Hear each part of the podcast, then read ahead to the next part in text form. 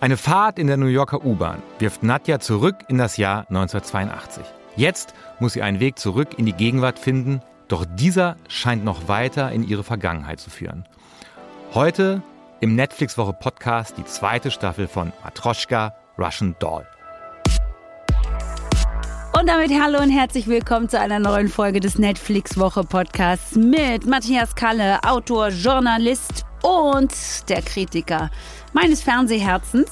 Und mit meiner wunderbaren Podcast-Partnerin Hatnet Tesfai, Moderatorin, Popkultur-Junkie und der einzige Mensch, mit dem ich diesen Podcast machen möchte. Und wir sind heute alleine. Tatsächlich, heute bin ich wirklich mal der einzige Mensch, mit dem du diesen Podcast Du wärst es auch, auch wenn hier drei Leute sitzen würden, wärst du auch der einzige Mensch. Aber es, Ah, ist, ja? es ist, wir kommen, wir kommen aus den sogenannten Osterferien, aus dem Osterurlaub, kurze Tage, kurze Freitage. Und da haben wir uns gedacht, bleiben wir mal unter uns. Komm, machen wir es uns heute mal ein bisschen kuschelig. Es ist ja eh eine kurze Woche und deswegen ähm, nur wir beiden, in Anführungsstrichen, nur, weil ich finde, das ist schon Unterhaltung genug und wir beiden, und da, ja, ist doch so. Also Entschuldigung, das Feuerwerk, das wir beiden jetzt hier Das gleich man, ja. abbrennen, Oh ja. weißt du? Ja, ah, ich habe so ein paar Sachen für dich vorbereitet. Na, einfach mal, um so ein bisschen spannend zu halten. Wie in so einer Beziehung halt, da muss ich auch mal Dinge überlegen füreinander, Matthias Kalle. Ich habe mir heute auch was für unsere Podcast-Beziehung überlegt, ja? Ja, und wir sollten auch ähm, die Beziehung, die wir mit unseren ZuhörerInnen haben, nicht auf die äh, Probe stellen, weil vielleicht ganz kurz vorweg. Wir reden jetzt über Russian Doll und Russian Doll ist seit gestern bei Netflix verfügbar. So, es ist wahnsinnig schwer jetzt für uns gleich darüber zu reden, ohne Hinweise zu geben, wo die Reise langgehen könnte. Ihr könntet jetzt Folgendes machen und jetzt diesen Podcast kurz auf Pause drücken und euch drei Stunden vor den Fernseher setzen Das reicht. das reicht, dann seid ihr durch mit Ja. der zweiten Staffel. Dann kommt ihr wieder und hört uns zu, wie wir darüber reden, weil dann könnt ihr sicher sein, dass wir uns nicht verplappern und selbst wenn wir uns verplappern sollten, ist der Spaß trotzdem noch da. So, das gesagt, lasst uns über Russian Doll bzw. Matryoshka sprechen. Äh, zweite Staffel, die vier Jahre nach der äh, scheinbar unendlichen Nacht in New York spielt. Diese unendliche Nacht, die Nadja in einem Loop gefangen gehalten hat und die Nadja immer und immer wieder erleben musste. Es war die Nacht zu ihrem 36. Geburtstag und Nadja und Alan scheinen sich zu Beginn dieser ähm, zweiten Staffel so wieder ein bisschen im Leben eingerichtet zu haben. Ja, sie haben jetzt schon ein paar Geburtstage hinter sich gebracht, nämlich drei, an denen nichts passiert ist und langsam aber sicher fangen sie an, sich doch so sicher zu fühlen im Hier und Jetzt. Ähm, aber nachdem Nadja ihre Ziehmutter Ruth im Krankenhaus besucht hat, da steigt sie in die U-Bahn-Linie 6 und befindet sich ganz plötzlich mitten im New York des Jahres 1982. Da lernt sie einen Mann namens Ches kennen, Cesare, äh, und bemerkt beim Blick in den Badezimmerspiegel, dass sie nicht sie selbst ist, sondern sich, und Achtung, jetzt kommt der erste Spoiler, im Körper ihrer schwangeren Mutter befindet. So, und diese Geschichte, die kommenden Episoden, die führen uns schließlich noch weiter in die Vergangenheit und sie führen uns nicht nur äh, in ein 1982 New York, sondern sie führen uns auch nach Osteuropa, ähm, genauer nach Ungarn. Nach und nach wird in dieser Serie klarer, wie die über Generationen verwobene Familiengeschichte mit Nadjas Schicksal heute immer noch zusammenhängt. Und Alan macht parallel seine eigenen Erfahrungen mit der Fahrt der New Yorker U-Bahn-Linie 6 und ähm, ja, kommt wo ganz anders raus und äh, steckt in ähm, einem ganz anderen Schlamassel, Schrägstrich Körper. Und ähm, die Frage, ob das alles ein gutes Ende nehmen kann, wie in der ersten Staffel, als Alan und Nadja schon einmal gemeinsam einen Weg finden mussten, um diesen ewig währenden Loop zu unterbrechen. Diese Frage stellt sich jetzt für die auch, ob man in der Vergangenheit Dinge wieder reparieren kann, damit die Gegenwart heile wird. So, äh, die zweite Staffel von Matryoshka, äh, wie gesagt, Russian Doll, ist seit gestern auf Netflix zu sehen. Die großartige, wunderbare Natascha Lyon, die ihr ähm, ja eigentlich auch aus Orange is the New Black kennen könntet, hat sich äh, die Geschichte zusammen mit Amy Poehler und Leslie Headland ausgedacht. Ähm, Natascha übernimmt wieder die Hauptrolle, hat die Bücher mitgeschrieben und sogar teilweise Regie geführt. Also im Grunde genommen ein Triple Threat an der Stelle. Ja, so nennt man das. Triple Absolut. Threat. Ja, ja? es ist so. Ja. Es ist tatsächlich so. Ähm, Und, ja, und äh, ähm, wahrscheinlich kennen die meisten von euch die erste Staffel, die ist, ähm, glaube ich, 2019 angelaufen, ähm, die ähm, diverse Preise gewonnen hat, viele Nominierungen gewonnen hat und äh, ja tatsächlich dieses Genre des sogenannten Groundhog Days, also etwas, äh, diese Zeitschleife, in der man sich befindet, ähm, um das nochmal in Erinnerung zu rufen, äh, äh, besagte Nadja erlebt immer wieder den gleichen Abend beziehungsweise den gleichen Tag, um dann aus komischsten Gründen wieder zu sterben und dann wieder in diesem Badezimmer ähm, aufzuwachen, in der ihre Geburtstagsparty stattfindet. Auf jeden Fall, darauf können wir uns, glaube ich, einigen, Matthias. Das ist eine Serie, die auf jeden Fall safe ganz anders ist als alle anderen Serien. Was das Erzählen angeht, ähm, wie erzählt wird, was erzählt wird, was natürlich auch dieses Team an ähm, Creatives angeht, die da mitmachen und so. Das ist schon sehr anders, sehr neu Ja. und wie ich finde, sehr kreativ. Also sagen wir es mal so, die, ich finde die Schon die erste Staffel hat es einem nicht leicht gemacht und die zweite Staffel macht es einem noch schwerer. Das ist jetzt noch keine ähm, Einschätzung, ob es gut oder schlecht ist. Ich sage einfach nur, es macht es einem erstmal schwer.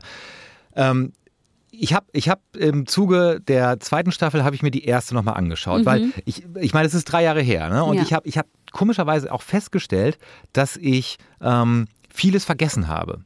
Also das ist äh, vielleicht mein Problem, weil ich so alt bin, aber ich war dann froh, dass ich es mir nochmal, weil mir viele Sachen nicht mehr präsent waren. Woran ich mich sofort erinnert habe, ich weiß nicht, wie es dir ging, in der, in der ersten Staffel, du weißt, es ist ja mein, mein, mein Lebensthema, wenn wir über Serien sprechen. Ich kann, konnte mich noch daran erinnern, dass ich in den ersten beiden Folgen der ersten Staffel niemanden mochte.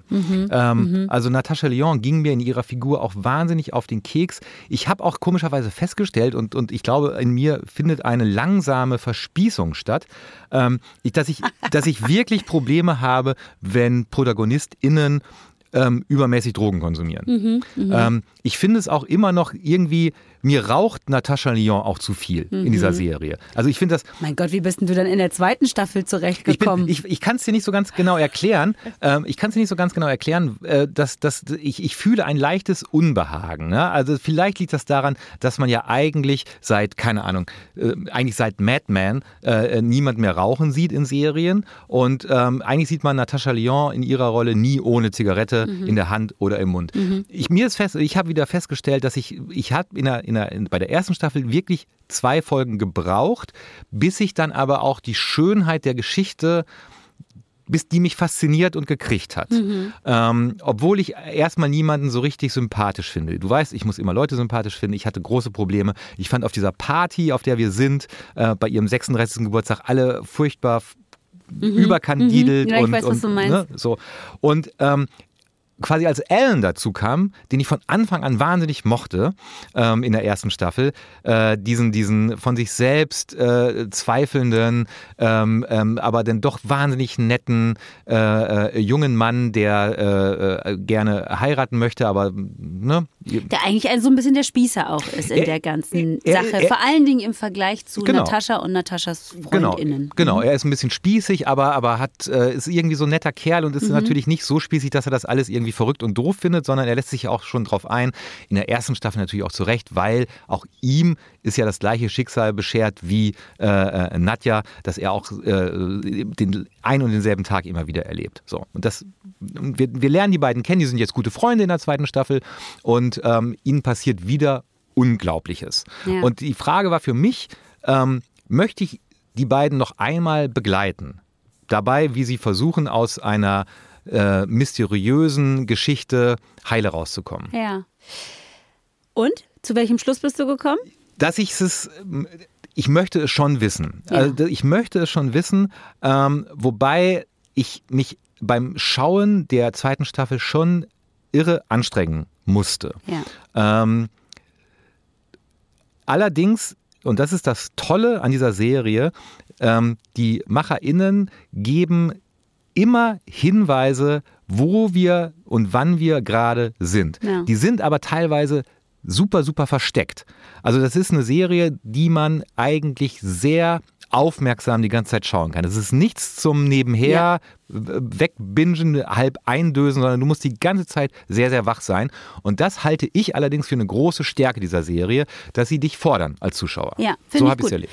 Hab ich, kann ich äh, gut nachvollziehen und auch unterschreiben. Ich hab, war zwischendrin immer mal wieder kurz abgelenkt, irgendwie, keine Ahnung, weil ich irgendwas auf dem Handy gemacht habe und musste dann tatsächlich anhalten und habe festgestellt, ich, ich, ich kann da nicht nochmal einsteigen. Ich muss wirklich bis an den Punkt zurück, an dem meine äh, Aufmerksamkeit nachgelassen hat und dann kann ich wieder einsteigen. Und selbst dann habe ich das Gefühl gehabt, ich muss es nochmal gucken. Ja. Oder ja. ich muss mir so ein, so ein, so ein, gibt ja auch immer diese Videos, so Details You've Missed äh, auf mhm. YouTube oder so, ne, wo man sich dann so durcharbeitet, wo Leute mit sehr viel Zeit offensichtlich das ganz kleinlich angeguckt haben und Referenzen äh, zur Staffel 1 oder was auch ja. immer gefunden haben. Auf diese Videos warte ich ehrlich gesagt nochmal, um mir das dann so eine halbe Stunde lang anzugucken gucken. Ja.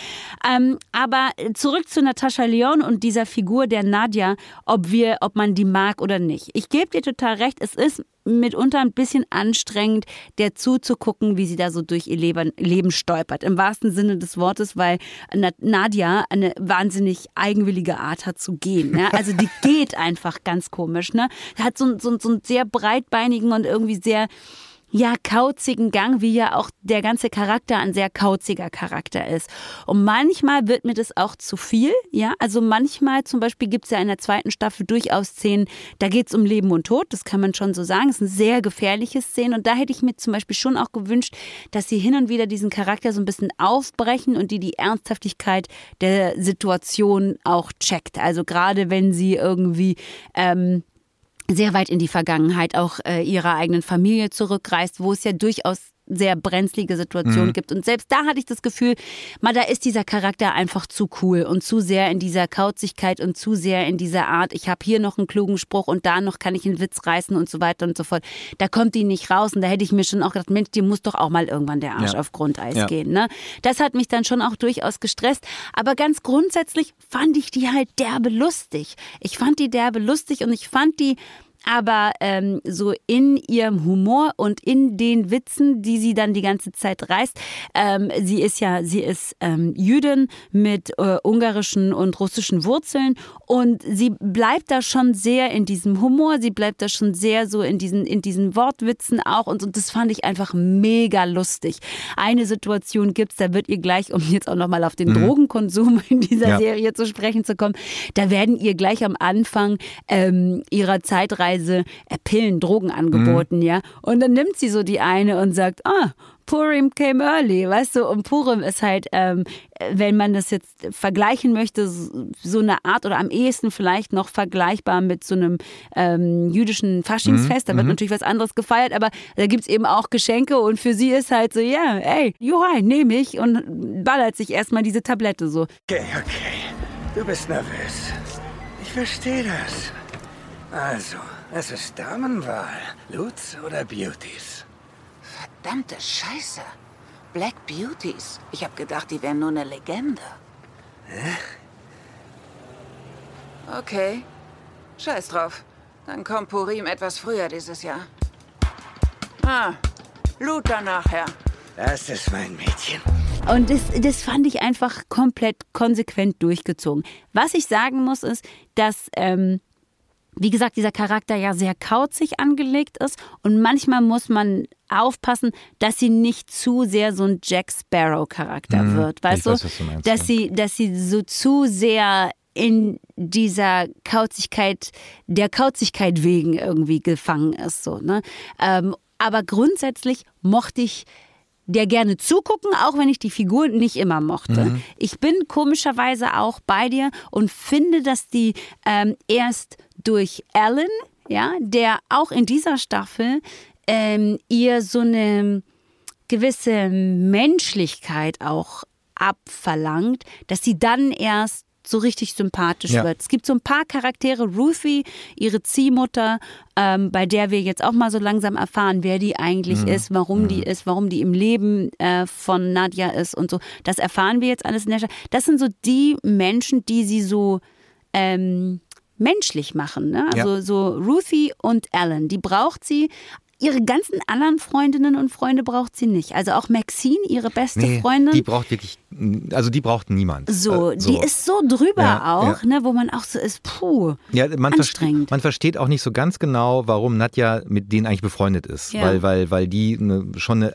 andere Art haben, um aufs Leben zu prallen. Mhm. Andererseits ist aber dann dieses, dieses anstrengende und leicht unsympathische, was, was Nadja hat, natürlich deshalb gut, weil ähm, all das, was sie ja auch schon in der ersten Staffel über sich erfährt, und sie erfährt ja noch viel, viel mehr über sich und ihre Familie in der zweiten Staffel, mh, dadurch, dass sie so ist, wie sie ist, kippt es nie ins Rührselige. Weißt du, also es, ja. es hätte ja auch so sein können, dass wenn es eh so ein, so ein schwacher, zweifelnder, aber grundsympathischer Charakter wäre, dann wird es also eine Schmonzette sehr schnell, ja, also wo man sich denn mit den, mit den, mit seinen Ahnen der Vergangenheit äh, versucht, äh, ähm, äh, sich gegenseitig und den Schmerz von heute zu heilen und so weiter. Das, das, das kann furchtbar schief gehen, aber dadurch, dass äh, Nadja so angelegt ist, wie Nadja angelegt ist, spielt das zwar eine Rolle, aber es kippt halt nie in so eine sentimentale, ähm, och, äh, äh, wäre ich aus einer anderen Familie gekommen, würde es mir heute nicht so schlecht gehen. So.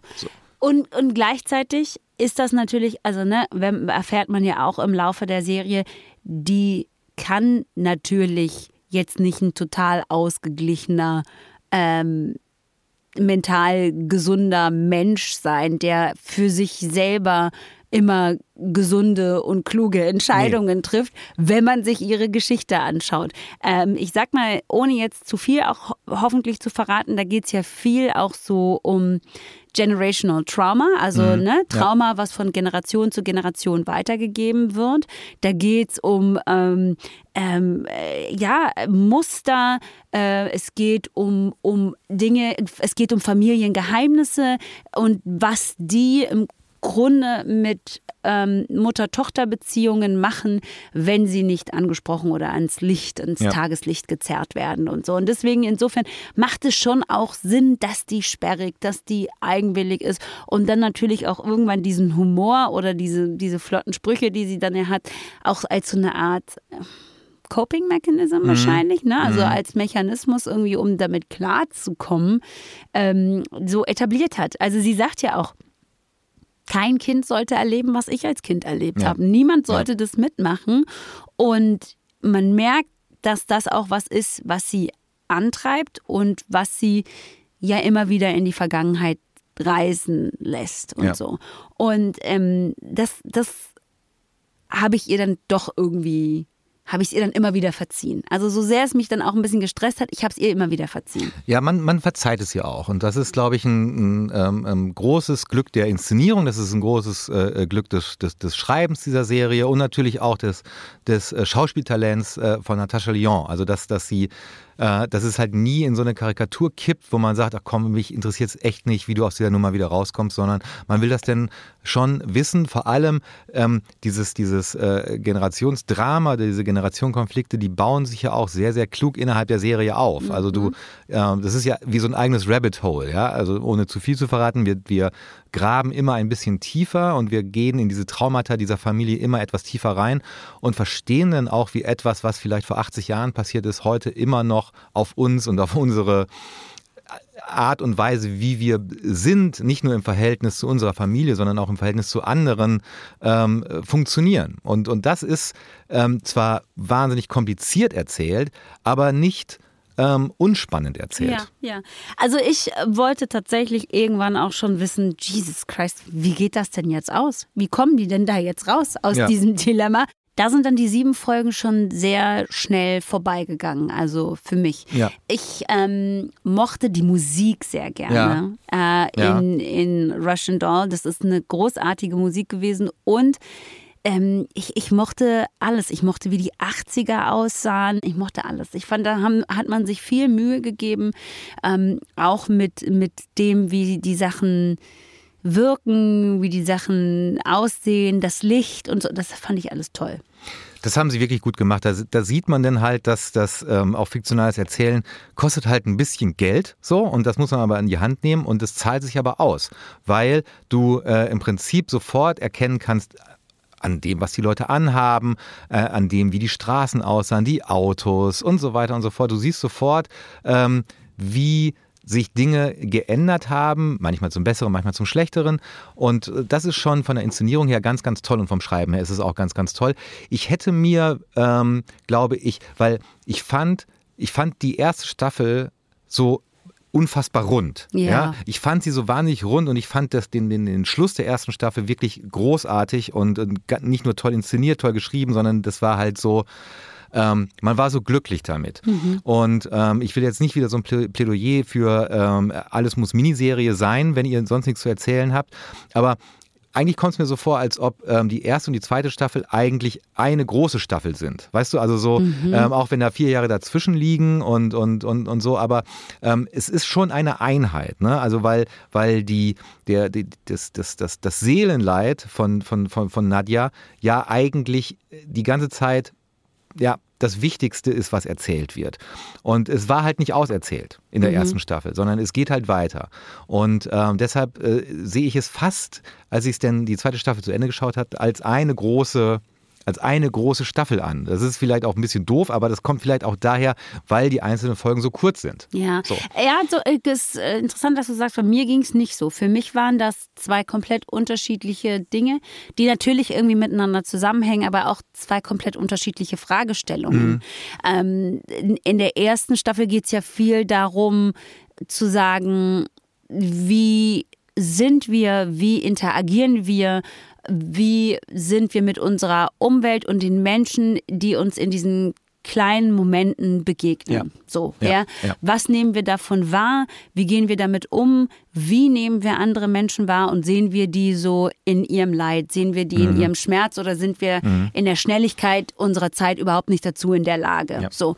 Und ich finde aber jetzt im zweiten Teil ist es nochmal was ganz anderes, was erzählt wird. So dieses, dieses ein ganz großes Thema, mit dem ich mich auf eine bestimmte Art und Weise ja auch durchaus irgendwie auseinandersetzen konnte, wenn man, wenn man ein, ein, ein Familientrauma in der Geschichte, in der Familiengeschichte ja. irgendwo hat, ja. ja. Und damit, das muss jetzt nicht immer so was Großes sein, wie es jetzt im Fall von Nadja ist, sondern zum Beispiel, wenn da irgendwo eine Migration zum Beispiel ja. mal stattgefunden hat oder sowas, ja, und dann dieses Neuankommen irgendwo ver, äh, ver, ähm, verarbeitet werden muss. Bei auch in ähm, in Allens Familiengeschichte mhm. gibt es ja auch ein Trauma, das jetzt erstmal gar nicht so groß ist wie das von Nadja. Und trotzdem hat es Auswirkungen auf ihn und wie er jetzt ist und so. Und dann auch mit der Art und Weise oder in der Art und Weise, wie er mit dem Leben umgeht, wie er Fragen, die auf sich und die Familie bezogen sind, wie er die beantwortet und ob er die überhaupt beantworten kann. Und ja. die Frage lautet ja in beiden Fällen nein. Mhm. Was Nadja und Ellen gemeinsam haben, ist, dass sie Fragen aus ihrer Familiengeschichte oder über ihre Familiengeschichte haben, die sie nicht beantworten können, weil nie jemand mit ihnen geredet hat genau. darüber. Genau. So, ja? ja.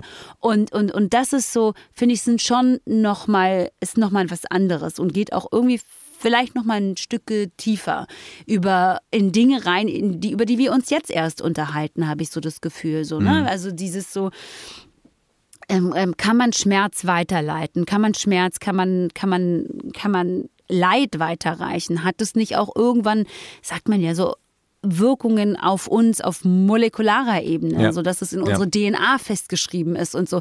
Und das fand ich schon so, das waren so die Fragen, die ich mir dann parallel dazu gestellt habe. Und ja, weswegen ich das auch, warum ich denen dann am Ende des Tages auch bei ihrer Reise gerne zugeguckt habe. Ja. So, das fand ich schon, fand ich schon gut. Und auch da fand ich wieder, dass sie, also dass Nadja, diese Figur Nadja, die Figur des Allens braucht. Und das ist ja am Schluss immer deutlicher, dass sie ihn braucht und er sie auf eine bestimmte Art und Weise auch braucht, ja. aber sie ja. braucht ihn gefühlt immer noch ja. ein bisschen mehr als er sie.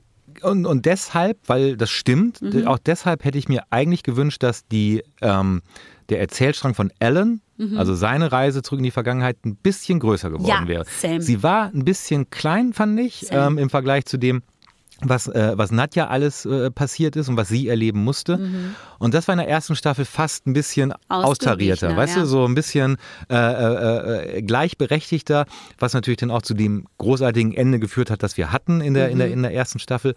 Und ähm, das war so ein bisschen mehr Behauptung und wurde nicht so richtig erzählt. Ja, so. da bin ich bei dir. Und das war so ein bisschen, bisschen schade. Vielleicht ändert sich das in einer wie auch immer gearteten dritten Staffel. Ja, Ja. also ähm, wo ich mir im Moment die Fantasie fehlt, wie man das jetzt weitererzählen kann. Hätte ich aber nach der ersten Staffel auch nicht gewusst.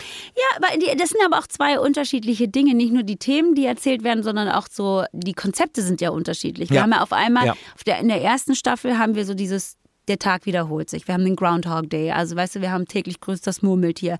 Der gleiche Tag, den man immer und immer und immer wieder erlebt. Und jetzt haben wir ganz klassisch eigentlich Zeitreise. Zurück in die Zukunft. So, wir haben zurück in die Zukunft und dann noch mal ein bisschen weiter in die Vergangenheit und so weiter und so fort. Also insofern sind es ja auch zwei sehr unterschiedliche Themen und vielleicht kann man ja in, der, in einer möglichen dritten Staffel findet man dann noch mal eine weitere Komponente, einen weiteren Aspekt, eine weitere, ein weiteres ähm, Kon Konzept, was Zeit und Zeitreise und das Erleben von Zeit angeht. Ja, das war ja auch. Ich habe dann auch mich dabei erwischt, wie ich immer versucht habe nachzudenken, ist das jetzt logisch?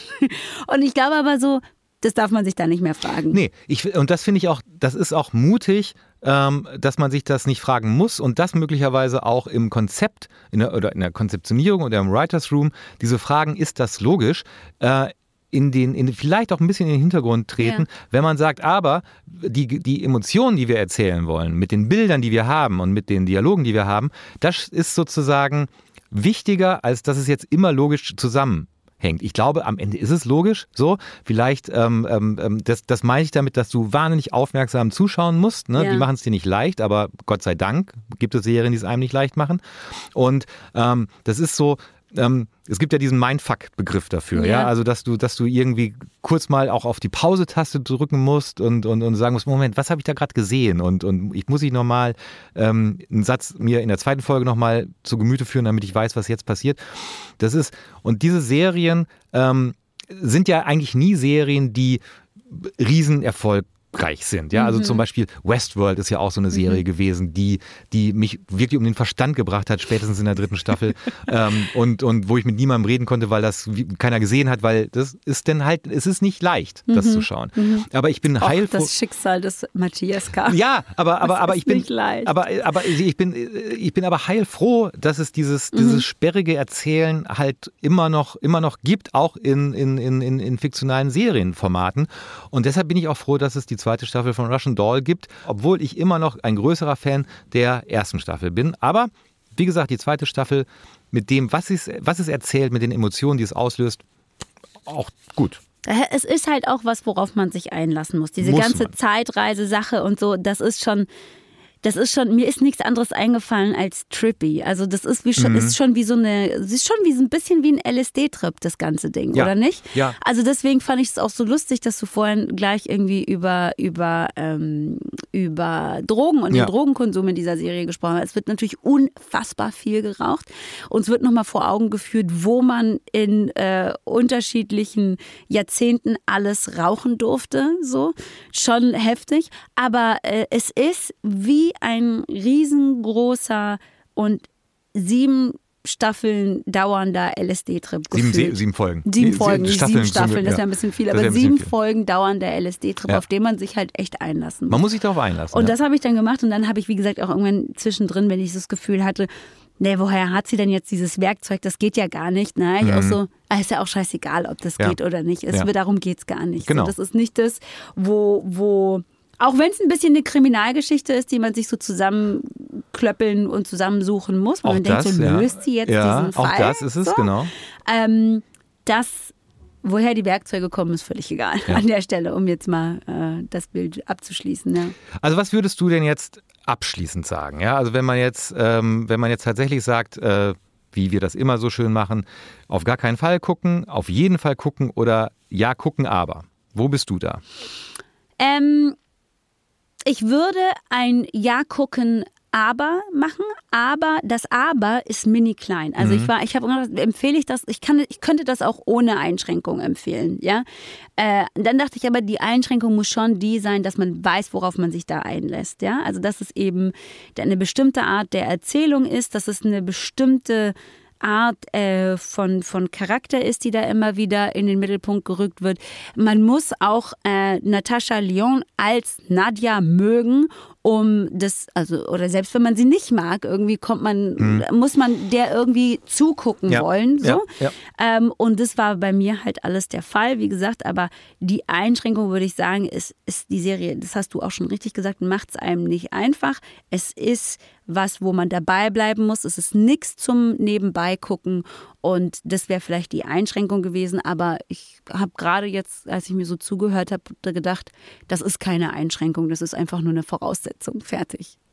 Dann sind wir zum zweiten Mal hintereinander einer Meinung, weil Nein. ich habe auch, ich habe, während wir, während ich dir zugehört habe, habe ich eigentlich gedacht, ich sage auch ja mit Einschränkungen, aber du ja. hast natürlich recht, diese Einschränkungen, indem man jetzt Dinge relativiert oder Dinge sagt, ja, wenn sie das gemacht hätten, dann so, eigentlich nicht. Also oder? eigentlich, nee, eigentlich nicht. Eigentlich, also wenn man so will, ja, und wenn man es gibt okay, eine Sache, ja, wenn man wenn man jetzt sagt irgendwie okay, auch eine zweite Staffel muss sich immer mit der ersten Staffel messen lassen. Wenn mhm. man so kann man machen, wenn man es macht, dann würde ich sagen, okay, dann gibt es eine Einschränkung, weil die Großartigkeit der ersten Staffel wird nicht erreicht. Ja. So.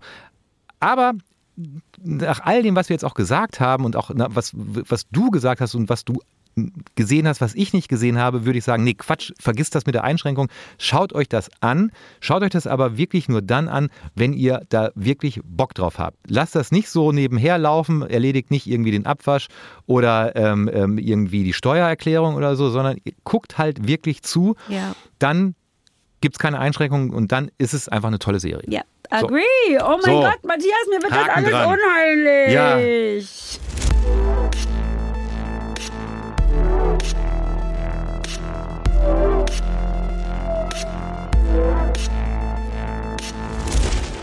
Was machen wir denn da? Ich habe was, wo, wo, wo wir uns aber wieder streiten können. Da hast du ne, deine Empfehlung? Meine deine Empfehlung. unwidersprochene Empfehlung? Meine unwidersprochene okay. Empfehlung, okay, okay, lieber Matthias Kalle, die du ähm, in dieser Woche einfach über dich ergehen lassen musst. so. Und zwar ähm, hast du, glaube ich, in der vorletzten Folge gesagt, dass es so ein paar Dinge gibt, die, die für dich nicht ins Fernsehen gehören. Ja?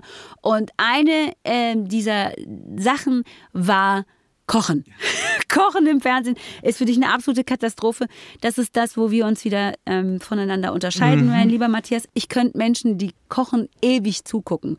Das liebe ich. Ich liebe das, finde das toll und äh, vor allen Dingen, wenn es so passiert, wie es in meiner Empfehlung der Fall ist, nämlich in The Chef Show. So, The Chef Show, das ist eine Fernsehkoch-Serie, möchte ich sagen. Keine wirkliche Show, sondern eine Fernsehkoch-Serie, in der John Favreau, ähm, den werden die meisten wahrscheinlich nur aus dem ähm, ja, zum Beispiel Marvel-Universum kennen, wo er hat Iron Man gemacht, so, äh, Mandalorian gemacht. So, so. und äh, selber auch in eben diesen Filmen, also zumindest in Iron Man und in, auch in, in Spider-Man und so, gespielt. genau äh, zu sehen gewesen. Ja, also er ist Schauspieler, er ist Regisseur und ähm, John Favreau hat also diese Serie gemacht und zwar zusammen mit Roy Choi.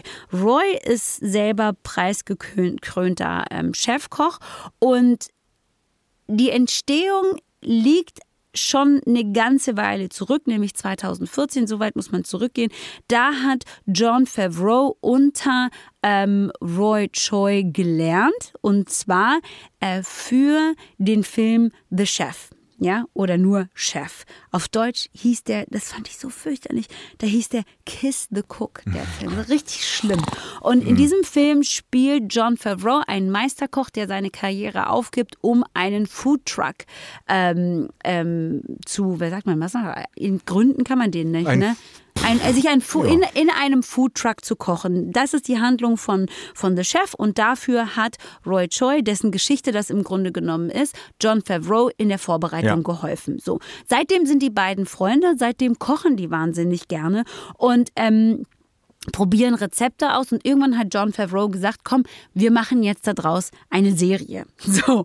Und die beiden wussten nicht, für wen sie das machen. Die beiden wussten nicht, was sie genau damit machen wollen. Sie haben aber natürlich, weil John Favreau John Favreau ist, jede Menge äh, Freunde von John Favreau angerufen, die dann auch sofort alle gesagt haben, na klar kochen wir mit euch irgendwas. Dann siehst du so in der allerersten Folge, ähm, siehst du Gwen, äh, wie heißt die? Gwyneth Paltrow? Siehst du Gwyneth Paltrow, äh, die mit den beiden kocht. Du siehst, dass sie dann irgendwann mal am Set von ähm, ähm, den Avengers sind, wo John Favreau auch mit am Start war. Und du denkst dir so, ja, wenn man John Favreau ist und all die Leute so mit so einem Anruf irgendwie an den Start kriegt, ist das natürlich klar, dass das dann auch unterhaltsam wird. Aber entscheidend ist für mich, warum ich The Chef Show so gerne mag, John Favreau und seine Herangehensweise an diese Sendung, weil John Favreau sich als Schüler versteht. Und das ist so eine Qualität, die ich an Menschen wahnsinnig schätze. Wenn Leute in Situationen gehen können und wissen, ich weiß nichts, hier sind andere Menschen, die wissen viel mehr ja. und ich nehme dieses Wissen und diese Fähigkeit, die diese Menschen haben, wahnsinnig ernst und komme mit einer gewissen Demut da an und möchte Dinge lernen. Und diesen Wissensdurst und die absolute Faszination und auch das Fan-Dasein, das so ein John Favreau in, in The Chef Show an den Tag legt, ist wahnsinnig sympathisch. Der kommt da mit sein, der kommt dann da wie so ein, so ein, so ein Streber im Grunde genommen mit seinen Messerchen mhm, mhm und seiner mhm. vorbereiteten Tasche dahin und so und, und ist dann so total fasziniert vom Thema, hat natürlich auch diese Dynamik mit Roy Choi, der selber ja eigentlich sich als Koch nichts mehr beweisen muss, aber dann eben auch mit so einer Begeisterung, die nur Köche für andere Köche mitbringen können, geht der dann da so rein. Ja? Und das macht so einen Spaß, denen zuzugucken. Es ist richtig, richtig geil. Also ein bisschen so wie ähm, ich äh, in der Folge, wo wir über die Kanye West-Doku gesprochen haben. So ungefähr, nur mit ein bisschen mehr Demut, Matthias. Okay, mit ein bisschen mehr Demut und Wohlwollen vor allen Dingen. Mhm. Wohlwollen, ja, das ist nämlich das Ding. Also es macht echt Spaß, das zu gucken. Man sollte sie nicht unbedingt hungrig äh, anschauen, diese Serie, weil das, was sie da kochen, ist einfach so, oh, dann läuft das Wasser im Mund zusammen. Und es ist auch so nicht unbedingt so, dass man sich dann so hinstellt und sagt, so und so und so und so machen wir das. Mhm. Ne? Das ist das Rezept. Das gibt es natürlich auch, kann man alles nachkochen und so, aber darum geht es nicht vordergründig. Ja. So. Ja. Und das ist das, was die Serie so toll macht. Verstehe. Ja. Okay. Unwidersprochen habe ich dir zugehört ja, und Haken dran. Kannst nichts sagen. So. Mhm. Ich habe es mir natürlich ähm, äh, wahnsinnig leicht gemacht äh, ja. heute. Ähm, wie sagt man, ich renne offene Scheunentore ein, ich mhm. trage Eulen nach Athen, keine Ahnung, ähm, so, also ich sag's wie es ist. Ähm, am Dienstag sind die ersten beiden Episoden der finalen Staffel von Better Call Saul erschienen. So. Boom. Ja, ja, und, und, und fertig. fertig. Das ist, so. die, das ist, die, das, das ist die Empfehlung. So, und, und es ist äh, im Prinzip äh, auch da, mein Gott, was erzähle ich euch eigentlich? Es ist immer noch eine der besten Serien aller Zeiten. Ihr wisst, Spin-off von Breaking Bad, die Geschichte von Saul Goodman, also von der eigentlich Jimmy McGill heißt, von Bob Odenkirk gespielt wird. Ähm, Saul Goodman ist derjenige, der Walter White dann irgendwann ähm, ähm, ja, vertritt äh, in Breaking Bad und dessen Vorgeschichte wird erzählt. Fünf Staffeln sind vorhanden. Die sechste Staffel, wie gesagt, läuft jetzt an. Ähm, ähm, dauert alles ein bisschen. Die restlichen sechs Episoden werden dann irgendwann am 12. Juli, es gibt wieder ein Break, mhm. äh, erscheinen. Aber worauf man sich auch freuen kann, was schon durchgesickert ist, ähm, Walter White und Jesse Pinkman werden in dieser sechsten Staffel auftauchen. Ah. So. Und ähm, es ist vom, äh, vom, vom, vom, vom, von der Inszenierung, vom Schreiben her, auch von der schauspielerischen Leistung, nicht nur Bob Odenkirk, sondern auch Rhea Seahorn, die seine Freundin, Schrägstrich Frau, äh, Kim Wexler spielt, sind großartig. Und man könnte diese Serie auch ohne ähm, Probleme Better Call Ermentrout nennen, weil äh, Mike Ermentrout, der, der Ex-Polizist, Parkhauswächter, ähm, der dann auch die äh, für den Drogenboss äh, Gus Fring arbeitet und mit dem Saul Goodman in irgendeiner Art und Weise verbandelt ist, gespielt von dem großartigen Jonathan Banks. Ähm, es ist einfach eine helle Freude, ähm, Better Call Saul zu sehen neu zu entdecken, Verbindungen zu Breaking Bad herzustellen. Ähm, und ja, was soll ich sagen? Das ist äh, eine Empfehlung für Dummies eigentlich, aber ähm, äh, ich freue mich so dermaßen auf diese sechste und finale Folge, dass ich ähm, ja, dass es eine Schande wäre, wenn innerhalb unseres kleinen Podcasts ja. dieser Name Better Call Saul nicht einmal erwähnt worden wäre. Habe ich jetzt hiermit getan. Schaut ja, euch das an. Der Vollständigkeit halber muss man das auf jeden Fall ja. nochmal erwähnen und ich werde dir da tatsächlich äh, nicht widersprechen. Ich empfinde auch keinen innerlichen Impuls, dir zu widersprechen, den du mit Sicherheit gefühlt hast, nein, Matthias. Nein, ich äh, bin da sehr zufrieden mit. Dabei würde mich aber tatsächlich interessieren, wie es eigentlich bei euch ist. Habt ihr auch so eine ganz schlimme Aversion gegen Kochen im Fernsehen, wie Matthias Kalle, ähm, wenn dem so ist oder wenn dem auch nicht so ist und wenn ihr sagt, ich finde das wunderbar, einer Sache beim Entstehen zuzugucken. Das ist nämlich der entscheidende Punkt, lieber Matthias Kalle. Ich kann einfach Dingen, ich gucke wahnsinnig gerne Dingen beim Entstehen zu ob das ein Gericht ist, ob das äh, wie ähm, Beziehungen, äh, ja, Beziehungen sind, ob das große Blumenkunstwerke sind, ob das äh, eine, eine, eine Ordnung in der Speisekammer ist, völlig egal. Ich gucke dem gerne zu. Und das ist das, ähm, was mich da immer so drin und ich will, nur, und ich will Ergebnisse haben. So. Also könnt ihr mal sagen, wie es euch geht. Ja. Äh, wenn, dem, wenn ihr dem einen oder dem anderen Lager zuzuordnen seid oder sagt, was ist denn, das ist doch mir völlig scheißegal, dann äh, schickt uns eine Sprachnachricht äh, oder eine Nachricht oder eine E-Mail oder was auch immer, ja, ist alles ähm, in den Shownotes zu finden. Ja? So. Das war's. Das war's. Das war's. Ich fand's mal ganz schön, dass wir wieder so eine intime Situation Nur hatten. Wir, ne? Nur wir beide. Und äh, wir haben uns nicht gestritten. Wir Komisch. sind zu. Also, ich nicht, Matthias, ich glaube, wir, wir haben uns, unseren Edge. Ich weiß nicht, das ist nicht so gut. Ich, worüber reden wir denn nächste Woche? Vielleicht haben wir da wieder Grund. Ich weiß es gar nicht, aber ähm, mal gucken. Ich, äh, Hauptsache Anti. Haupt, der, Hauptsache, das ist, so, das ja. ist so die Stimmung, mit der ich kommen werde. Hauptsache Anti. Anti alles für immer in diesem Sinne. Bis nächste Woche. Macht es gut. Tschüss. Ciao, ciao.